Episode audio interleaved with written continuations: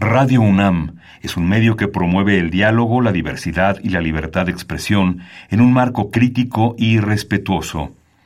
Los comentarios expresados a lo largo de su programación reflejan la opinión de quien los emite, mas no de la radiodifusora.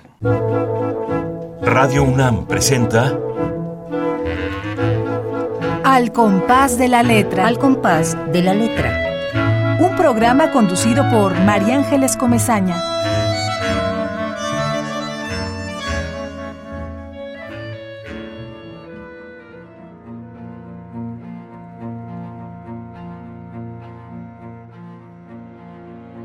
Letargo.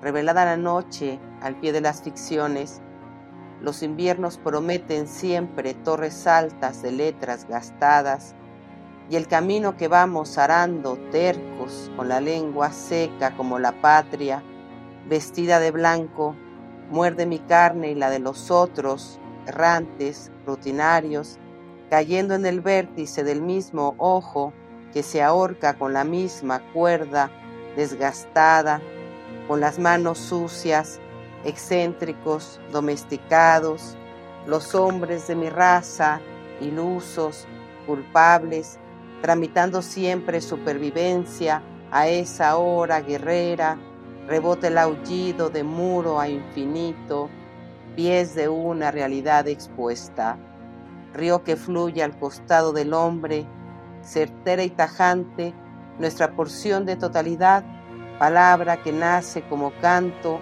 y aturde las ficciones de la ira, del que está siendo palabra de hombre, ciudad a la deriva, lazos invisibles entre los ojos miopes de la inconsciencia. Culpable, inocente, abandono mi puesto recluido en mí, soy látigo, soy rienda.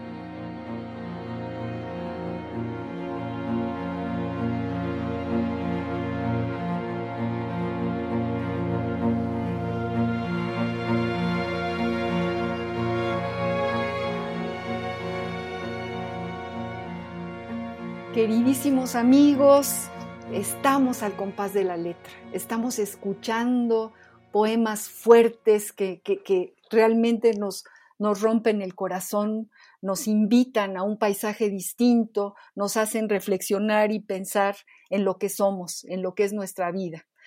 Nuevamente al compás de la letra está un jueves más a las seis de la tarde con una poeta que ya la acaban de escuchar, espléndida, a quien verdaderamente agradecemos muchísimo que esté con nosotros, Beatriz Saavedra Gastelum. Muchas gracias por ese poema, muchas gracias por haber aceptado estar en este compás, Beatriz. Muchas gracias a ti, María Ángeles, por la invitación.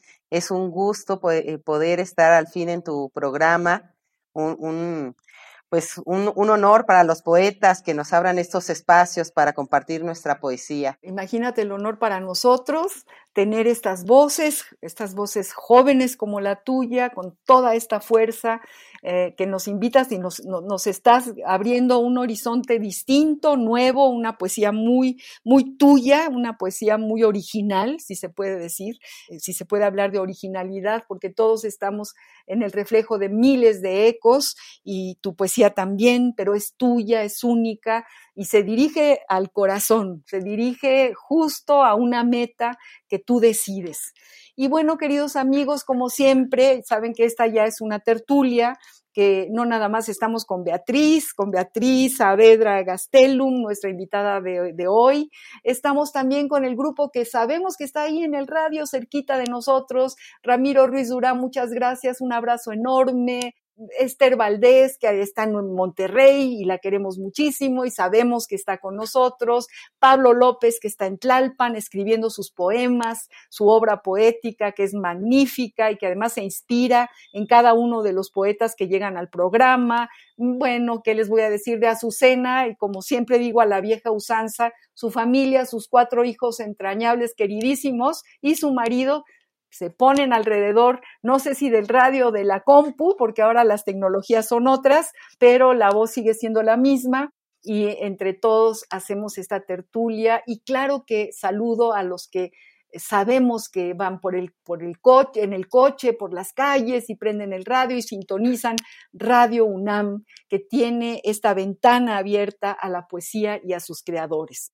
Y esta tarde tenemos a esta poeta, a esta poeta que me llena como de, muchas ganas de preguntarle cómo le haces, qué, qué pasó, eh, dónde está esta orilla, este tintero, en fin, muchas preguntas que, me, surgen al leer su, su poesía, su poesía ruda, verdadera, como un cincel. Y bueno, les voy a leer una pequeña semblanza para que todos sepan eh, quién es Beatriz Saavedra Gastelu. Ella es maestra en letras por la Universidad de Barcelona, España. Es escritora, investigadora, poeta, ensayista y académica, doctorada por el Instituto Mexicano de Líderes de Excelencia, directora del Centro de Estudios sobre la Mujer en la Academia Nacional de Historia y Geografía, también directora del Festival La Mujer en las Letras de la UNAM, codirectora de la editorial Floricanto y directora de la Casa Estudio de Crítica Literaria Ciudad de México. Es autora de 13 libros de poesía y un libro de ensayo, Anatomía del Erotismo en Griselda Álvarez. Dirige el taller de creación literaria Alicia Reyes en la capilla alfonsina del, Instituto Nacional de Bellas Artes y Literatura. Es directora también del ciclo de conferencias La Poética de la Inteligencia en el Museo de la Mujer de la UNAM. Coordina el programa Poéticas de la Inteligencia en Mujeres a la Tribuna. Este es un programa del IMER. Es corresponsal de la revista Literarte de Bilbao, España, y autora de artículos sobre literatura en revistas, periódicos nacionales y extranjeros.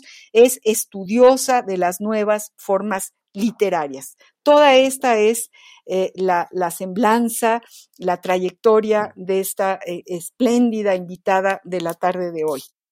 Mi queridísima Beatriz, aunque no es necesario empezar por el principio, pero sí me da mucha curiosidad eh, conocerte, saber cómo empezaste, cuándo sentiste esta, esta pulsión que, dicen poetas que, surge en la sangre y, esta necesidad de, escribir lo que uno siente eh, con, un poema. Bueno, María Ángeles, en mí, en mí surge desde que tengo memoria, em, desde muy niña, aunque me acerqué más tarde, en realidad allá a la a la construcción, pues más en forma de la poesía.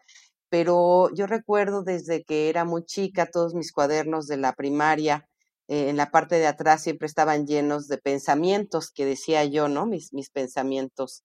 Hablábamos eh, la semana pasada sobre la poeta Minerva Margarita y cómo, cómo ella em, decía que a la manera de Santa Teresa se abre un umbral en donde hay un traspaso hacia ese, esa otra dimensión, esa, ese otro mundo. Y, y, hacia allá vamos los poetas. Y me reconocí totalmente en esta imagen de Santa Teresa, porque creo que eso es lo que a mí me pasó desde muy chica. Eh, e, ese, ese umbral, ese umbral que me llevaba a otro mundo que no conocía. Y cuando se abre ese umbral, de ahí viene la, la poesía para mí. Em, a veces digo, escribo, escribo cosas que ni yo misma me digo o, sé que existen. Entonces, eh, la poesía para mí es esa puerta donde puedo transgredir, a, entrar a esos, a esos otros mundos, alcanzar la orilla o el límite y traspasarlo. El límite hacia qué? Hacia otras formas, hacia otros sentidos, eh, es esa invitación al ver más allá, a saber más allá. No sé, creo que todos los poetas tenemos esta búsqueda. Mm, dicen que los filósofos, los místicos y los poetas, ¿no? Bebemos del mismo abrevadero. Y yo también me reconozco en, esta frase. Creo que, mm, que, bebemos de esa, de esa sed, de, de que hay un, un, más allá en el ser humano, en el ser de uno mismo ni siquiera como un límite hacia otro espacio sensorial, sino, sino transgredir ese límite de autoconocimiento del ser mismo, por ejemplo, ¿no? Entonces, creo que los poetas tenemos eso, que estamos siempre queriendo eh, rebasar ese límite, ¿no? Somos transgresores, somos buscadores, como los amorosos de Sabines, ¿no? Los amorosos no paramos, no, no nos quedamos ya con, con, lo, con lo que tenemos, no nada más en el amor, sino en todos los demás espacios, en todos los demás sentidos. Es, es maravilloso todo lo que estás diciendo. Bueno, eh, estás nombrando a Minerva Margarita Villarreal, esta poeta que se nos fue muy pronto y que, y que eh, efectivamente hablaba con, con Santa Teresa y, este diálogo que ella sentía en la sangre y por dentro, es, es, es como esto que tú dices, ¿no? Esta transgresión porque ella se metió en, el, alma de Santa Teresa, en la vida de Santa, Teresa, en el dolor de Santa Teresa, y, la vio, y una noche se despertó y la vio y habló con ella, y toda esta maravillosa historia de esta poeta querida que, que, está con nosotros, aunque físicamente ya no esté. Su poesía es maravillosa y también es norteña como tú. Eh, y, bueno, eh, me encanta que hablemos de Minerva Margarita Villarreal y todo lo que dices me, mm, conmueve, me emociona. Eh, pienso en ti, te, imagino escribiendo esos pensamientos en un cuaderno, o sea, la palabra cuaderno forma parte de esta bitácora de vida tuya como poeta, ¿no? Y que, y que vayas reconociendo que ahí uno va como describiendo la vida, lo que, lo que, el, la, gran interrogante de qué somos, ¿no? De lo que somos, de qué cosa es esto que se llama vida. Me parece que, que efectivamente lo dices con enorme claridad. La poesía justamente eh, es la que transgrede, ¿no? Es la que, la que se atreve a, dar un paso más. Y en este poema o, en esta, esta, serie de poemas que se llama Cicuta de Tiempo, lo dices muy claramente. Dices, dialogo con los muertos para ver al otro lado como un ciego. Recorro la senda indescifrable, prisionera de mi cuerpo, de esta sombra que me busca en la memoria. O sea, este poema tiene una fortaleza enorme y, como que resume esta necesidad del, poeta de decir, bueno, aquí tengo mi pluma, este es mi, mi eh, elemento, mi instrumento, y ahí voy a caminar más allá de lo que, de lo que pienso que puedo caminar. Me encanta Cicuta de tiempo, me duele. Recuerdo algo, ya hablé mucho, pero déjame nada más contarte que me acuerdo muy, muchísimo siempre de Efraín Huerta, que tuve la suerte y el privilegio de, tenerlo cerca y de quererlo muchísimo por, por, por, su persona y por ser el poeta que era. Y, y siempre decía, llegaron unos a entrevistarme y yo me los dejé que me entrevistaran, pero lo que me dijeron es, ¿cómo puede usted vivir con tanto dolor? Y, yo no, no, pues cómo, me, yo me di cuenta en ese momento que sí, efectivamente, mi poesía está hecha de mucho dolor.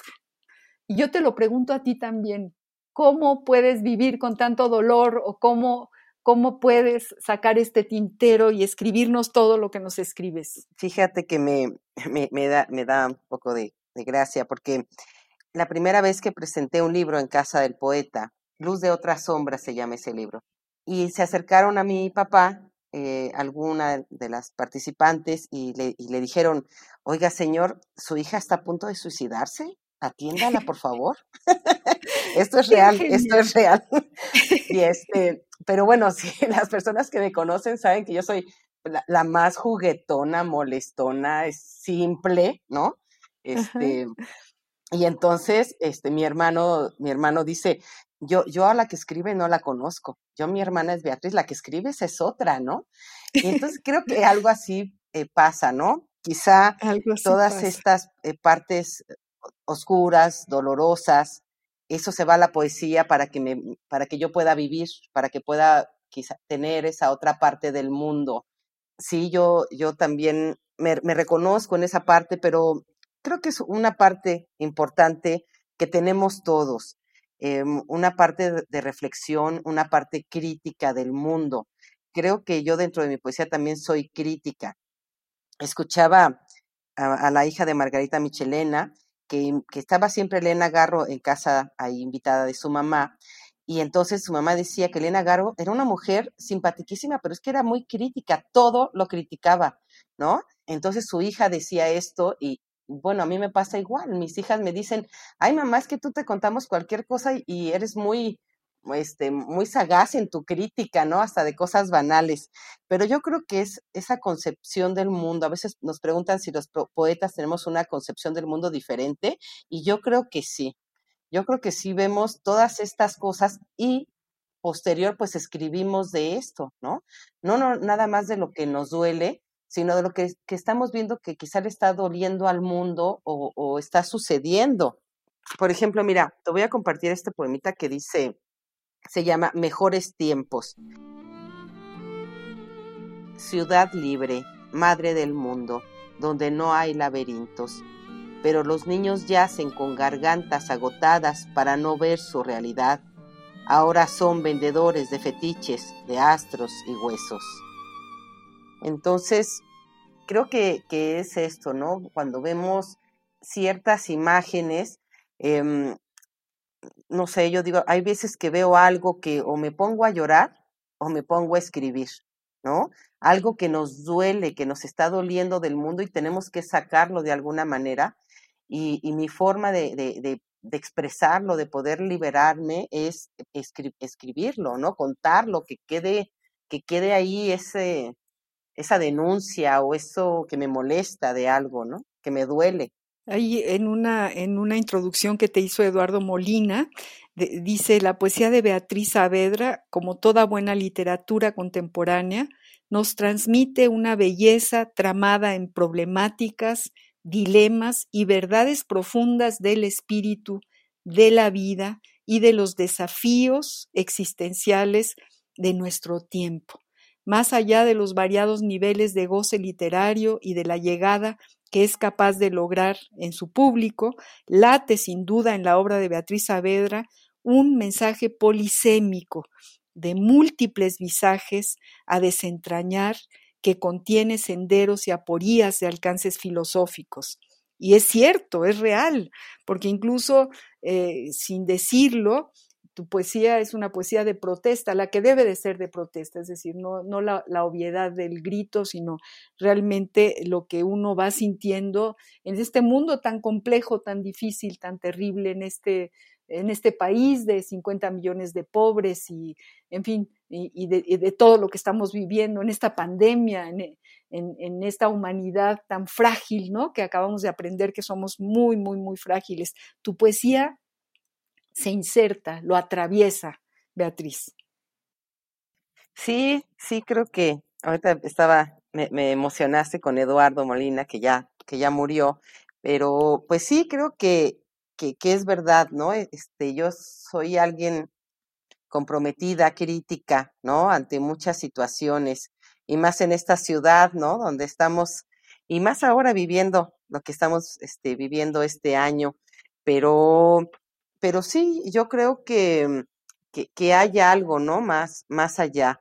Em, mira, por ejemplo, estaba pensando como, como cuál podría compartirte, que mm, dice, ¿no? Bueno, un poquito por ahí, dice, naufragio. Todo el que muere tiene la razón. Asalte el hierro, las dimensiones posibles. Tregua angustiosa en el rincón de la memoria. La realidad se atasca habita cosas cotidianas gastadas. El temor de las noches era cierto, un rumor, piedad terrible, espacio que me niega. Yo hubiera pensado en mi cuerpo cubierto por cristales. Pero qué, qué fortaleza. Finalmente, qué gran, digamos, horizonte nos das, porque cuando a uno le llega un poema como a mí me llegan los tuyos y seguramente a quienes nos están escuchando, Beatriz Saavedra, significa que, estoy dentro de ese universo, que estoy dentro de ese mundo y que estás tocando justamente esas claves o esas fibras eh, que, que, a todos nos atañen. Entonces la poesía tuya ya es la poesía mía y ya es la poesía de todos. y tú también hablas mucho del otro, del, que está más allá. No, no, no, nada más eres tú, sino es eh, el que está detrás de esa sombra, por ejemplo. Lo duro, lo, digamos, la, la manera tan, tan segura y, con la que tú eh, expresas eh, un, es, es, todo un desafío. Es como, como decir una verdad y, sin concesiones. Ahí les va. Pero además con las palabras exactas, ni una más ni una menos, que esa es otra parte de tu talento. Justo si te expresaras con muchas más florituras, tu poema no llegaría. Y llega, llega porque es, está cortado en el momento exacto, eh, le da la vuelta en el momento exacto y, entonces, bueno, tienes una obra poética magnífica. Queridos amigos, estamos platicando y escuchando la poesía de Beatriz Saavedra Gastelum, esta poeta norteña. Háblanos un poco de tu estado, de tu infancia en ese estado. ¿Estuviste allá en tu infancia o desde cuándo estás en esta ciudad, Beatriz? Eh, no, sí, me, nos venimos aquí y cuando yo tenía cinco años, entonces, em, pero en realidad, aunque viví pocos años allá en, Culiacán, bueno, pues toda mi familia es de allá y, y, crecí como si hubiera crecido en Sinaloa. Eh, claro, hablaba Angelina Muñiz Huberman del exilio y, y platicábamos eso, que, que, que en realidad no, no es un exilio real, porque uno sigue viviendo en la casa del lugar de donde viene uno. Y entonces, así como su casa era totalmente española, porque diario cocinaban un guiso español, porque se hablaba, ¿no? Y yo le decía, a mí me, sucedió lo mismo. yo no me vine de Sinaloa porque mi mamá cocinaba todos los guisos eh, sinaloenses, yo aprendí a hacerlos, porque eh, vivíamos allá con toda la familia, e inclusive el acento, pues bueno, yo apenas cuando voy para allá voy saliendo por la, por la este, carretera de aquí a Querétaro, yo ya estoy hablando como sinaloense con ese tonito, ¿no? Ahorita también, ¿eh? aunque no lo creas, se nota que es una súper norteña, Beatriz, y eso me encanta, me encanta, porque también eso forma parte de tu poesía. Sí, claro, hay una parte que ahí, ahí se está construyendo, ¿no? Eh, eso dicen que la poesía eh, no es de, hoy de qué voy a escribir, hoy voy a escribir de la luz, ¿no? No, que la poesía no es así, la poesía es celosa. Y, hay temas a veces que, tardan años construyéndose, construyéndose, y cuando te sientas a escribir sobre eso, a lo mejor mm, este, te, tardas una semana en escribir un poemario completo, pero ya lo tienes ahí este, cocinándose, y creo que para mí el mar es un tema así, fíjate. Ahí, ahí tengo un poemario que ahí está el mar y ahí están mis imágenes, pero todavía no se escribe. bueno, ahí lo tienes, está, en el horno, está, en el horno, se está cocinando. Queridos amigos de esta poeta que, que tenemos con nosotros y que nos está contando cosas estupendas, eh, ha decidido que la ruta de nuestra palabra para la tarde de hoy es ni más ni menos que el tiempo. Vamos a, escuchar lo que dice el Diccionario del Español de México del Colegio de México sobre esta enorme palabra, tiempo. La ruta de la palabra.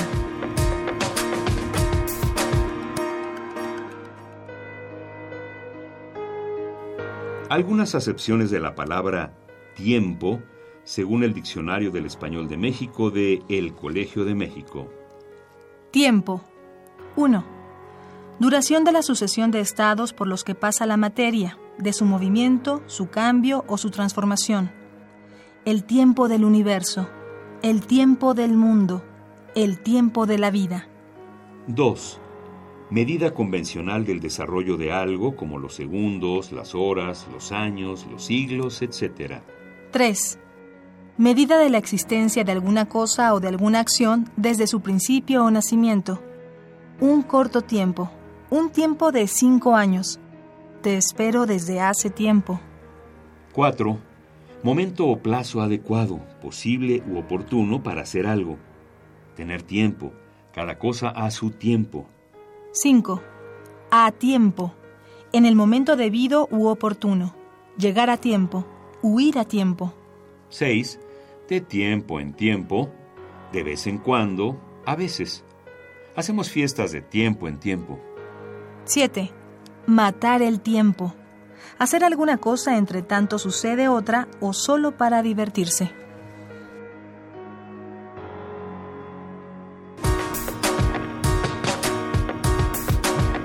La ruta de la palabra. Cómo ves, Beatriz, Beatriz Saavedra, esta definición del tiempo? Y, y, bueno, lo que queremos es que nos hables de tu tiempo. ¿Y qué opinas, qué piensas de todo esto que acabamos de escuchar? Bueno, sí, me llamó la atención todas las excepciones de la palabra tiempo, no nada más como, como, una, como una sucesión de eventos, sino por ejemplo, en la, en la música, ¿no? Em, cuando tú entras en Anacruza, entonces entras a un destiempo en el jazz, por ejemplo, y, hay partituras de tres cuartos eh, de tiempo. Y creo que, ese es el, mi sentir. Ya mucho se ha hablado que el tiempo no es un tiempo lineal, sino hay un tiempo cíclico. Y en realidad, ¿qué es el tiempo? Entonces, eso abre para mí, dentro de mi poesía, una enorme perspectiva, una enorme ventana por donde asomarme, por donde indagar. El tiempo para mí es una oportunidad, ¿no?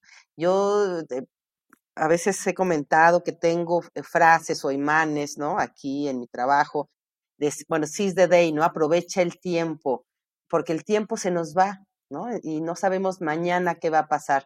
Entonces es una constante ese, ese circular del tiempo y así aparece dentro de, de mi poesía, ¿no?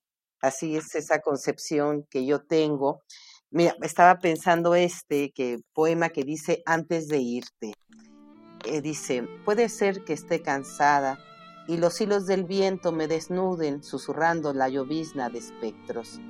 Acostumbrada al silencio, intimido al azar bajo la mesa, y me tumbo sobre tu sombra para amortiguar mis golpes de incertidumbre sobre la almohada quieta de los años. Ay, qué bonita, qué bonita metáfora sobre la almohada quieta de los años. Qué, qué bello poema. Muchas gracias.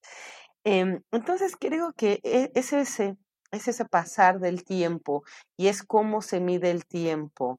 Em, se mide em, cuánto duró un amor, cuánto va a durar tu silencio, quién decía que el tiempo lo medía entre era en la pausa eh, que dejaba de ver a una persona y la volvía a ver. Entonces, em, creo que hay muchísimas formas de medir el tiempo y eso se me hace pues una metáfora de vida eh, inmensa y, me encanta, ¿no? Creo que el tiempo está muy, muy inmerso en mi poesía. Muy inmerso. Tú hablas mucho de las pausas, de los silencios, de cómo descubres dentro de del silencio un poema y, eso creo que tiene mucho que ver con, pues, con el tiempo. alguien me decía alguna vez que yo también coincido contigo con lo que tú dices del tiempo, pero alguien me decía, a ver, eh, abriendo la mano, me decía, a ver, dame aquí en mi mano un cachito de tiempo dame un cachito de tiempo. Me decía este, absolutamente segura eh, eh, una, una científica muy querida que yo quiero muchísimo, eh, este, que, se llama Oliva, Oliva Ross. Dame a ver aquí en, el, en la mano, no existe el tiempo, no existe, ¿cómo que no?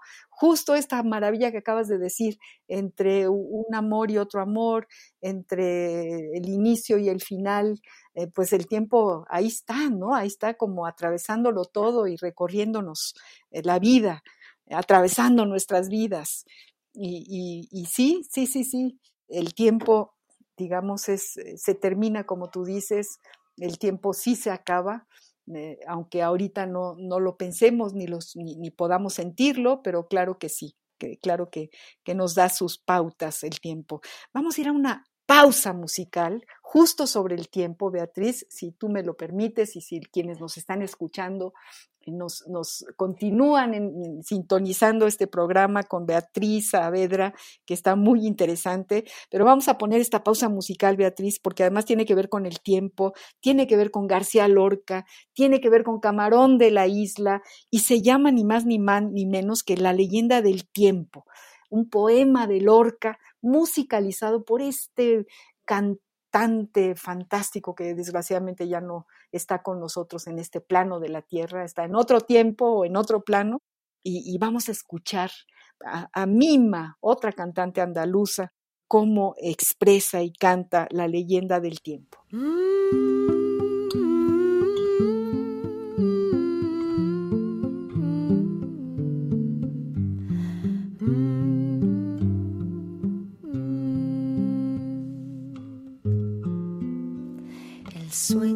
Sobre el tiempo, hundido hasta los cabellos, hundido hasta los cabellos.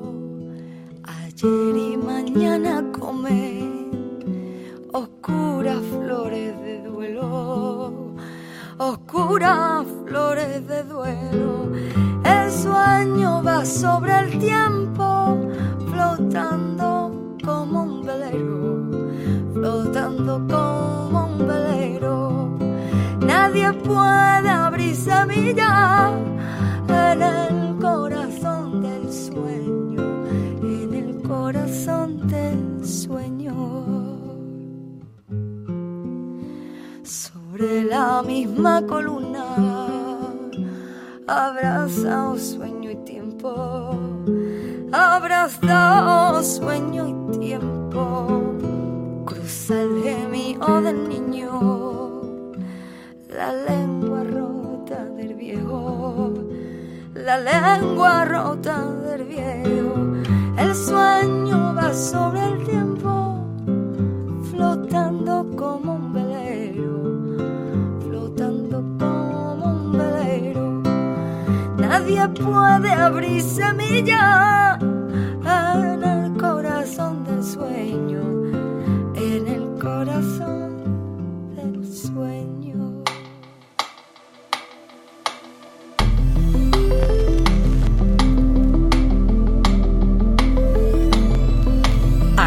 compás de la letra.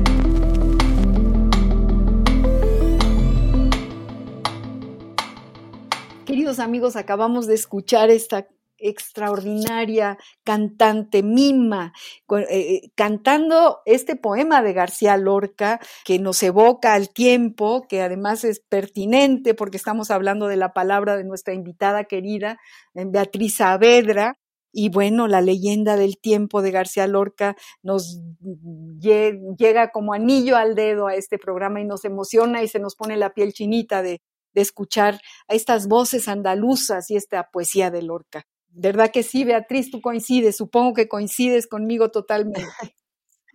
Sí, totalmente, ¿no? Te este, inspira, ¿no? Vuelves a, escuchar, a leer a estos grandes poetas y, creo que sí son una inspiración, un punto de partida para pues estas nuevas generaciones, estos maestros que nos, que nos han dado pues esta, ese respaldo, ¿no? De la, de la literatura española y de ahí partir García Lorca es de los grandes, grandes maestros. Una de las preguntas que siempre hacemos en este programa justamente es, ¿qué poetas están en tu tintero? Porque por supuesto que la poesía eh, e, es como, vuelvo a repetir, un vaso comunicante y está llena de ecos, de todo, todos los poetas estamos unidos, estamos cerca unos de los otros. ¿Qué poetas están en tu tintero, Beatriz? Eh, bueno, pues em, Octavio Paz, evidentemente, El Sacros, Alfonso Reyes, como sabes, es uno de los escritores que yo he estudiado mucho y aunque su poesía a, veces está un poquito catalogada, que es un poco débil, ¿no? No tiene cosas eh, muy pensantes, maravillosas. Eh, Alfonso Reyes también dentro de la poesía para mí. Em, Angelina Muñiz Huberman, Coral Bracho, Ida Vitale. Bueno, como tú sabes, eh, en Poéticas de la Inteligencia, que cada mes hablamos de una mujer, de una mujer poeta. Bueno, yo me, me las voy haciendo mis maestras cada mes. Ahora que hablamos de Kiki Dimulá, esta poeta griega que, que, no, que apenas la están traduciendo al español, bueno, tiene unas formas poéticas tan novedosas que, que cuando yo la conocí, bueno, inmediatamente dices, a ver, ¿cómo, escribió? ¿Cómo, ¿Cómo construyó este poema de esta manera? Y, y, y te vas, y ahí te vas, ¿no? Qué maravilla todo lo que tú haces. Tu taller, háblanos un poco de ese taller que impartes en, en, esta biblioteca maravillosa. Eh, cuéntanos de este taller, Beatriz. ¿Desde cuándo lo estás dando? Eh, cómo, ¿Cómo lo haces? ¿Cómo lo organizas? Cuéntale a nuestro público, porque seguramente se, se interesarán muchísimo, incluso hasta en ir y atender a este taller, en este taller. Sí, pues fíjate que son de esos azares de la vida, porque yo entré ahí, este taller, Alicia Reyes, que, fue nieta de Alfonso Reyes, dio los talleres en la capilla durante 30 años, más de 30 años, y cuando yo llegué, inmediatamente nos hicimos grandes amigas, como si hubiera habido algo, esa cosa que no conocemos en este mundo. Y, mm, hicimos una, una, hermosa amistad en los últimos años que ella estuvo aquí, y cuando se fue a vivir a París, me dejó, me dejó uno de sus talleres, el de los martes, que es de 11 a 1, ahorita lo hemos estado dando a distancia todo este tiempo. Y entonces, em, bueno, pues en, el taller hablamos de la obra de Alfonso Reyes, leemos los textos y, y, a la manera de Alicia somos muy rigurosos con este, con todo lo que es la construcción literaria, ¿no? La experiencia literaria, esta que hablaba Alfonso Reyes. Y bueno, pues somos, eh, tenemos una, esa hermandad alfonsina que, somos pues muy, muy amigos, muy, gente muy linda siempre en la, en la capilla alfonsina.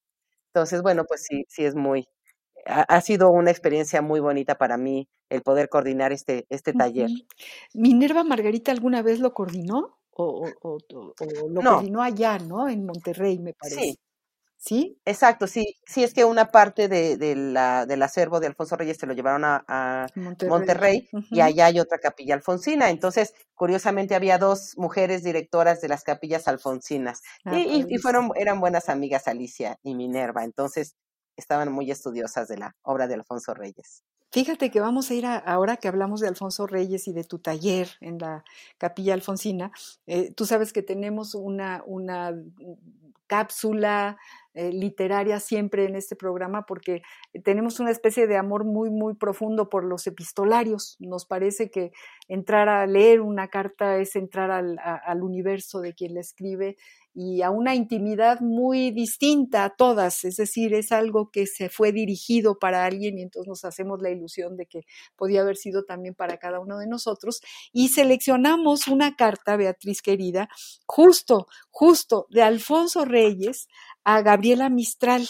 Fíjate nada más que, y seguro que tú, tú que eres estudiosa de Alfonso Reyes conoces las cartas mexicanas, que verdaderamente son una joya, una verdadera joya. Y uno encuentra toda esta relación de los contemporáneos entre sí, todas las cartas de Alfonso Reyes a, los jóvenes que escribían en los años 40, 50, 30, inclusive 20, ¿no? Y entonces te metes como a otra dimensión, hablando del tiempo también, a otra dimensión del tiempo, a su tiempo, a ese tiempo en el que él luchó y trabajó como nadie para, eh, para bueno, para crear la eh, enormísima obra que, nos dejó a todos, que, creó. Y, esta es una carta que, le escribe a, la poeta premio Nobel chilena Gabriela Mistral con una ternura y con un amor. Vamos a escucharla y, tú cuéntanos algo más de Alfonso Reyes. Epistolario. Domicilio conocido. Domicilio conocido.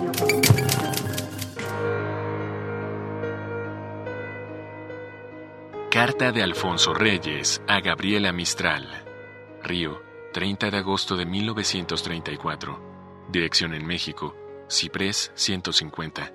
O bien, Secretaría de Relaciones Exteriores.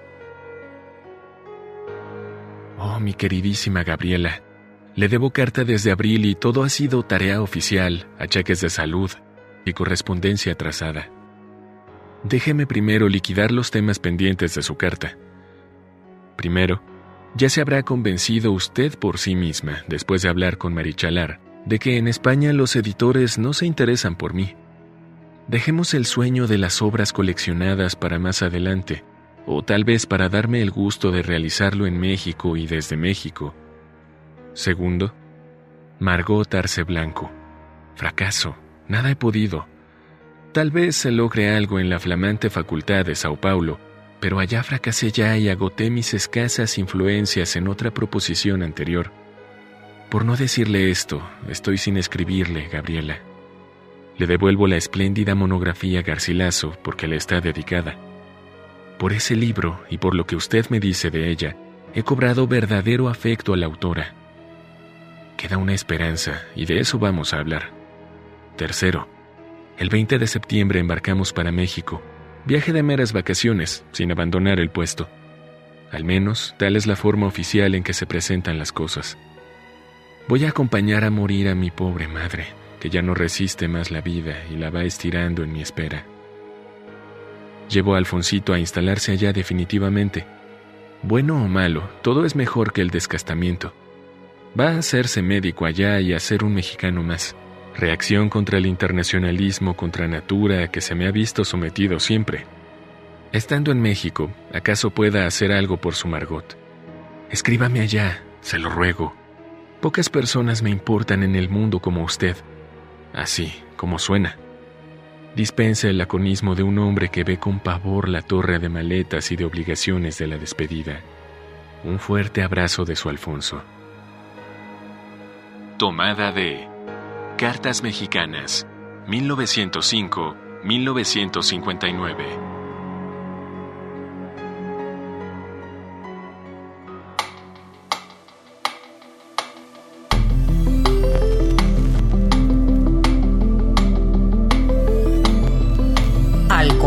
de la letra.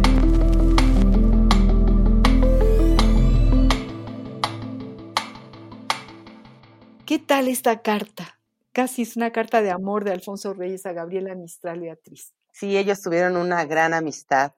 Y, Alfonso Reyes, bueno, este, hay muchísimos epistolarios con, con, bueno, pues con muchos escritores, pero también con muchas escritoras que yo, como tú sabes, me estoy dando también a la tarea de coordino el ciclo de diálogos en femenino con Alfonso Reyes.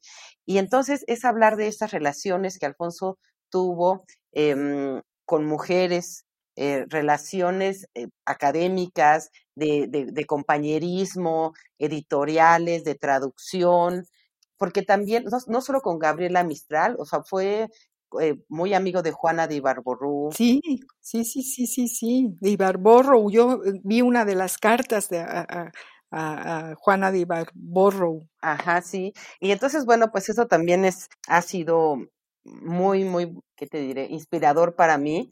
Eh, ver la, la, relación que tenía Alfonso Reyes con todas estas grandes eh, escritoras, investigadoras. Bueno, no hablemos de Victoria Ocampo, ¿no? Victoria Ocampo, también vi varias cartas a Victoria Ocampo. Sí, también fueron gran, gran, grandes amigos y con Manuelita también.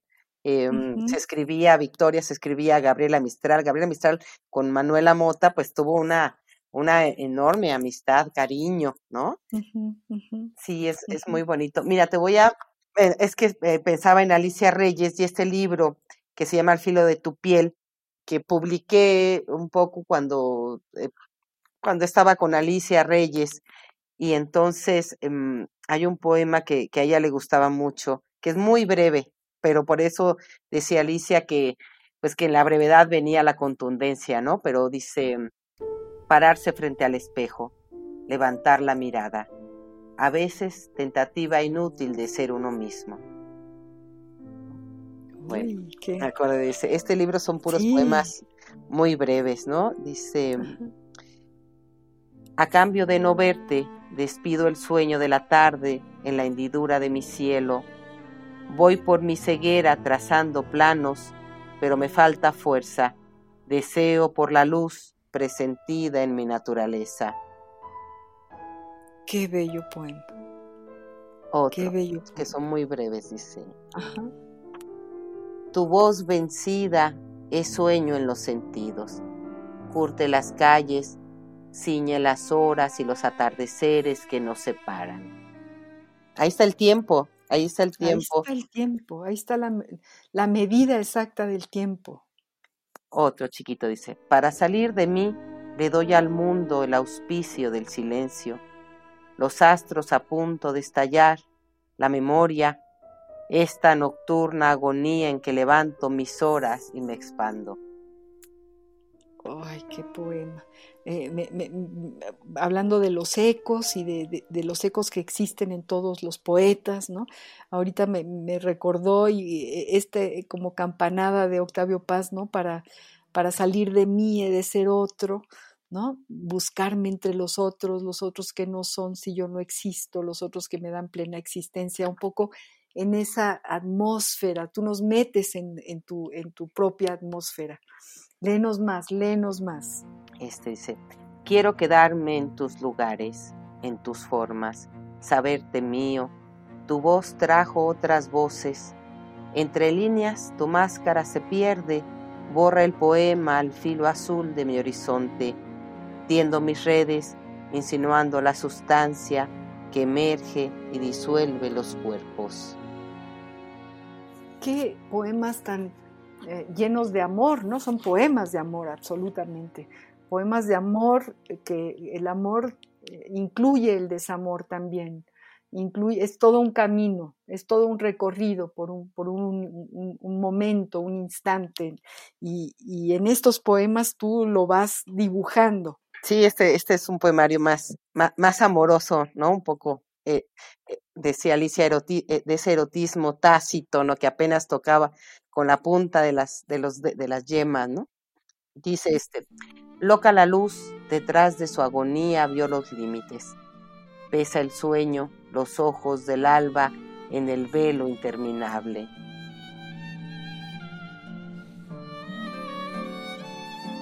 Oscila la parcialidad del sueño en tus ojos, en las manos unidas de universo. Estalla tu sinuosa cercanía en un salto al vacío. ¿Tú fuiste a talleres, este, Beatriz? ¿Estuviste tú en algún taller de, estos de la UNAM o en fin? Sí, fíjate que yo, yo como te comentaba, yo empecé en la poesía ya grande. Yo tengo otra carrera académica en ciencias primero. Hice carrera, especialidad y maestría. y después, este, em, empecé a ir a un taller ahí en el Centro Nacional de las Artes, en el CENART, y no, bueno, me acabaron, ¿no? Porque yo, imagínate, yo llevaba mis escritos, ¿no? No, muy lindos, muy lindos, me acabaron, pero me enseñaron, ¿no? Ahí eran muy rigurosos. Y después entré al taller de... ¿quién, ¿Quién dirigía ese taller? Hernández, Francisco Hernández. Francisco Hernández. Francisco Hernández, sí. Y, y después, eh, eso estuve, lo que duró el taller, que han de haber sido unos tres meses o algo así, no, no era muy largo. Y después eh, fui con Iliana Godoy, quien fue mi maestra, mi primera maestra. y, y, no, y no me aceptó así, me dijo, no, trae un poema y, y, voy a ver si te acepta, si te aceptamos. Y entonces llevé este poema, Hoy somos Noche y Nada, que si no, si da tiempo te leo. Y entonces me, pues ya lo leí muerta de miedo, ¿no? Que era muy estricta. Y entonces me, me agarró la mano Ileana y me dijo, te quiero informar, Beatriz, que eres poeta, ¿no? entonces, sí, fue muy, muy lindo y fue, Ileana fue una, maestra muy estricta también, este, conmigo y, y estuve con ella en taller muchos años, ya nos hicimos amigas y después eh, Alicia Reyes, después Alicia Reyes, que también estuve con Alicia en el taller como un par de años. ¿Ella va el taller también? ¿Ella, ella lo, ha impartido? Alicia. Alicia, Alicia eh, sí, te digo que ella fue la, directora de la capilla Alfonsina y ella daba los talleres. Eh, entonces, yo cuando llegué a la capilla, llegué a, pues, de, por azares del destino y, y llegué también al taller, ¿no? este, pero Alicia me acogió inmediatamente muy amorosa, muy amorosa. Y fíjate eso que dices de los talleres, a veces son tremendos, son lapidarios. Yo recuerdo el taller de Juan Bañuelos en la Torre de Humanidades, a mí me tocó ir a ese taller, eh, tuve ese gran privilegio porque Juan pues era la ternura y la delicadeza y el cariño, pero la bola de poetas que llegaban, o pseudo poetas, o principiantes de poetas, todos éramos principiantes, bueno, eran dardos, era un horror, era lapidaria la crítica, ¿no? Entonces, bueno, eh, si aguantabas, si aguantabas el rito de iniciación, como dirían los antropólogos, podías quedarte, ¿no? Pero bueno, a veces había gente que de plano se, se salía del taller y de la propia poesía, ¿no?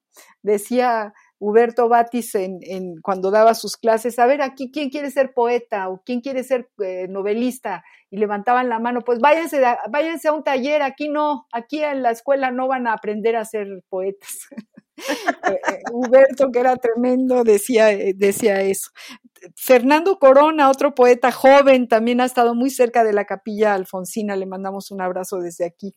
Y, sí, además Fernando, Fernando y yo decimos que somos hermanos, ¿sabes? Porque él también fue alumno de Ileana Godoy y después de ah. Alicia Reyes. Entonces, cuando nos vemos, ¡ay, hermanito!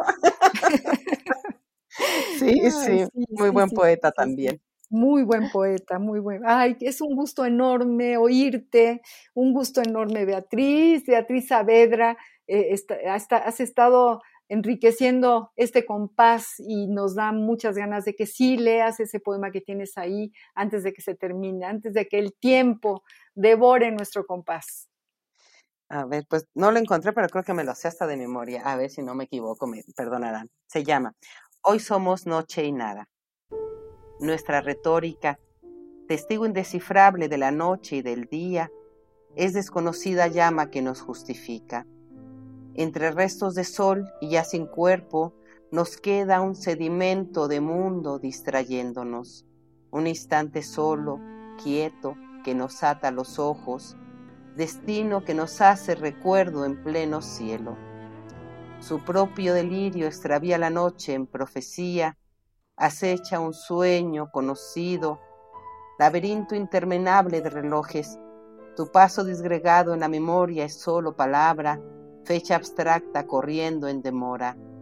Incansable avanzo y te retengo, tu cuerpo confirma nuestra paria amorosa, esculpiendo instantes contra la tierra.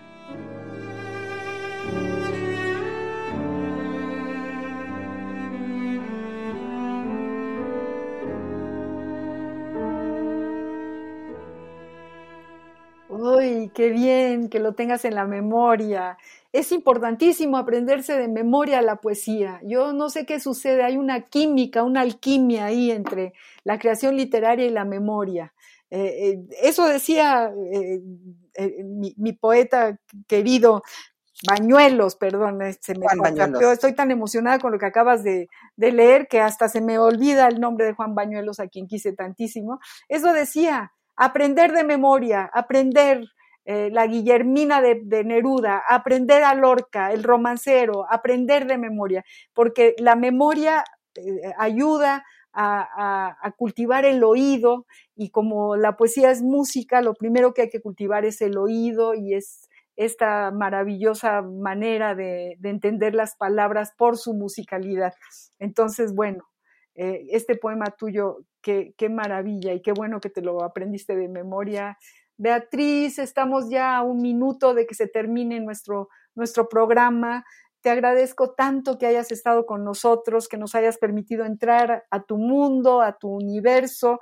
Eh, dice una, una poeta que se llama Olvido, que la poesía es ese eh, lugar extraño donde se guarda la vida. Eso me emocionó muchísimo porque sí siento que la poesía es un lugar extraño donde se guarda la vida, cada uno de nuestros días. Gracias, Beatriz, por haber estado con nosotros. No, muchísimas gracias a ti, María Ángeles. Un, un placer enorme. Muchas gracias. Y para nosotros, y ya formas parte de, de, de, esta tertulia, y espero que nos escuches, que sigas con nosotros y que vengas muchas más veces para, para deleitarnos con todo lo que escribes. Y bueno, queridísimos amigos, yo tengo que despedir el programa, no sin antes agradecer a nuestra queridísima Ivonne Gallardo, productora de Al Compás de la Letra, eh, agradecerles a todos los que han sintonizado Radio UNAM de 6 a 7 los jueves. Acuérdense, la poesía es importante, la poesía nos hace personas, nos, da una nueva manera de respirar es muy importante que estemos cerca, la poesía nos acerca. A todos les doy muchísimas gracias y los espero el próximo jueves. Soy María Ángeles Comezaña, al compás de la letra. Radio UNAM presentó Al compás de la letra. Al compás de la letra. Un programa conducido por María Ángeles Comezaña.